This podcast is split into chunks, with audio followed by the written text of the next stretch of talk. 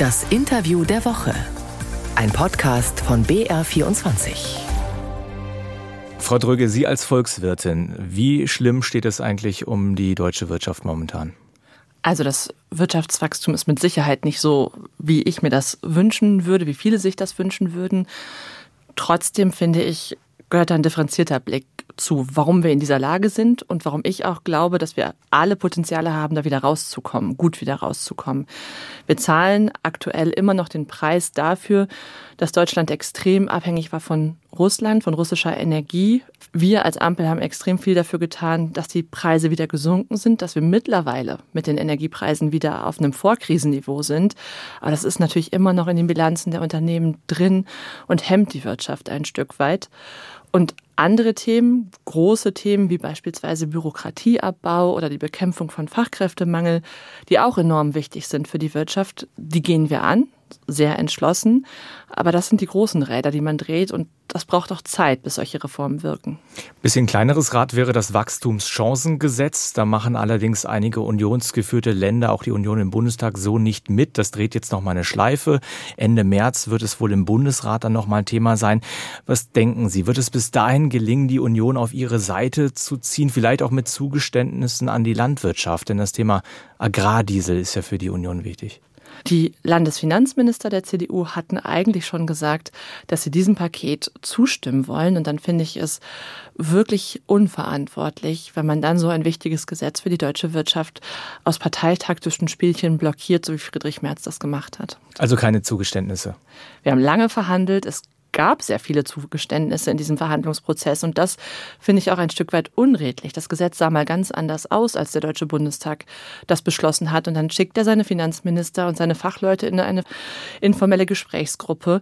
Dann wird das Gesetz verändert und dann liegt so ein Gesprächsergebnis vor und dann nochmal zu sagen, alles wieder auf los, das ist auch keine seriöse Politik aus meiner Sicht.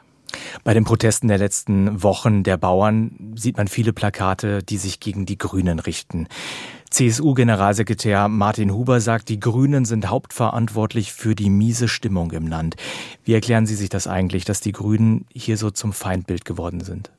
Also wir werben sehr dafür, dass die Landwirtinnen und Landwirte uns als Partner wahrnehmen. Denn aus meiner Sicht gibt es sehr viele gemeinsame Interessen. Wir Grünen haben immer gesagt, wir stehen für eine vielfältige bäuerliche Landwirtschaft, wollen sie unterstützen, gerade zum Beispiel auch gegen die große Marktmacht der Supermarktkonzerne, aber auch bei der Bekämpfung der Klimakrise. Und jetzt verstehe ich, dass in dieser ersten Haushaltsentscheidung, die im Dezember des letzten Jahres getroffen wurde, ein Paket beschlossen wurde, das insgesamt zu viel war für die Landwirte. Und deswegen haben ja alle drei Koalitionspartner gemeinsam gesagt, wir korrigieren das ein Stück, insbesondere jetzt bei der Kfz-Steuer, haben wir einen Teil der Kürzung auch wieder zurückgenommen. Diese Proteste, dieser Wut hat auch dazu geführt zu ein paar unschönen Szenen. Die Absage des politischen Aschermittwochs in Biberach zum Beispiel. Parteichefin Lang wurde den Abend auch noch auf der Straße verfolgt. Fühlen Sie sich da ausreichend unterstützt von anderen demokratischen Parteien oder bräuchte es da mehr? Bräuchte es da auch ein klareres Zeichen der Solidarität? Wenn man sich die Demonstrationen anschaut, die jetzt schon über Wochen gehen und wo Millionen Menschen auf die Straße gegangen sind gegen Rechtsextremismus, gegen Hass, Hetze und für die Demokratie. Das hat eine enorme Veränderung der politischen Debatte, des politischen Klimas in diesem Lande erbracht. Das ist aus meiner Sicht die allergrößte Unterstützung, die es gerade gibt. Und wenn solche Angriffe gegen politische Veranstaltungen gibt, dann gibt es immer wieder auch Solidaritätserklärungen von ähm, Kollegen anderer Parteien. Armin Laschet beispielsweise ähm, aus Nordrhein-Westfalen ist mir da sehr positiv aufgefallen nach den ähm, Friedrich Merz Angriffen oder Markus Söder. Haben Sie von denen mal was gehört? Die sind immer wieder erstaunlich leise und das wundert mich auch. Die Demokratie zu stärken, da gibt es ein Gesetz dafür. Das ist schon seit über einem Jahr im Kabinett beschlossen worden, das Demokratiefördergesetz, um Initiativen dauerhaft Geld vom Bund geben zu können und nicht nur projektweise.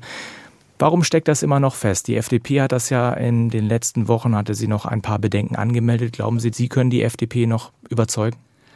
Also wir möchten die FDP ganz unbedingt von diesem Gesetz überzeugen, denn es geht ja darum, dass die die vor Ort ganz konkret mit den Menschen in den einzelnen Dörfern, in einzelnen Städten Demokratiearbeit machen, Bildungsarbeit machen, dass die eine verlässlichere Unterstützung bekommen. Und gerade die sind ja so wichtig dafür, dass Demokratie funktioniert in unserem Land. Und das soll das Demokratiefördergesetz. Wir bleiben da sehr, sehr hartnäckig dran. Aus meiner Sicht ist das ein ganz wichtiges Projekt, was diese Ampel sich vorgenommen hat, übrigens gemeinsam. Wenn man sich das nächste Thema vornimmt, bei dem es in der Koalition knirscht, die Bezahlkarte für Asylbewerber, da kommen Stimmen aus SPD und auch wieder von der FDP, die sagen, die Grünen blockieren da eine rechtssichere Regel auf Bundesebene.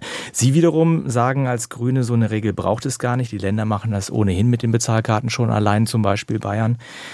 Wie genervt sind Sie dann von solchen Einwürfen der Koalitionspartner? Das war aus meiner Sicht keine hilfreiche Debatte, die wir da in der letzten Woche miteinander geführt haben, auch so öffentlich miteinander geführt haben. Das äh, schafft ganz viel Chaos und Konfusion, die überhaupt nicht notwendig wäre. Sie haben es ja selbst gerade gesagt, Bayern beispielsweise führt Anfang März in verschiedenen Modellkommunen eine Bezahlkarte ein. Hamburg hat bereits eine Bezahlkarte eingeführt. Und der ähm, Chef der Bayerischen Staatskanzlei beispielsweise hat auch in dieser Woche noch einmal gesagt, dass er sehr sicher ist, dass er die ausreichenden rechtlichen Grundlagen dafür hat, diese Bezahlkarte einzuführen. Und das ist ja beileibe kein Grüner, der mit Sicherheit nicht darauf ausgerichtet war, eine grüne Position an dieser Stelle zu unterstützen. Deswegen verweisen wir immer wieder darauf, dass wir diese Bezahlkarteneinführung für rechtssicher halten.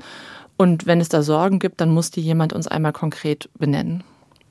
Wie geht es da weiter? Erwarten Sie da noch mehr solche Angriffe auch der Koalitionspartner oder wird sich die Koalition, wenn wir jetzt mal auf die nächsten Monate schauen, irgendwie auch noch berappeln können? Also wir sind alle gut beraten, wenn wir in diesem Modus nicht weiter miteinander zusammenarbeiten, sondern ein Stückchen mehr Ruhe in die ganze Sache reinbringen. Solche Appelle habe ich jetzt schon häufiger gehört. Das ist so. Und ähm, trotzdem werden sie nicht falsch. Und wir als Grüne haben gesagt, wir können ja nur versuchen, unseren Beitrag dazu zu leisten und die anderen immer mal wieder einladen, dasselbe zu tun. Am Anfang hatte ich den CSU-Generalsekretär Huber zitiert, die Grünen sind hauptverantwortlich für die miese Stimmung im Land.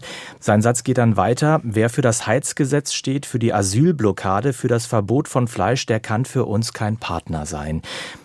Könnte die CSU, könnte die Union denn nach der nächsten Bundestagswahl für Sie Partner noch sein? Also die Union ist ja mit sich selbst in dieser Frage am Diskutieren, während äh, die CSU sagt, auf gar keinen Fall mit den Grünen, hat Friedrich Merz zur selben Zeit gesagt, ach, naja, ich denke doch mal drüber nach mit den Grünen. Ich finde grundsätzlich eine vernünftige Haltung für demokratische Parteien, dass man erstmal bei einer Wahl für sich selbst wirbt und seine eigenen Anliegen, weil davon möchte man die Menschen ja überzeugen. Und dass man dann aber in der Lage ist, mit allen demokratischen Parteien auch zu reden und eine Mehrheit zu finden und das davon abhängig zu machen, ob man auf der einen Seite eine vernünftige Vertrauensbasis hinkriegt und auf der anderen Seite, ob es inhaltlich passt.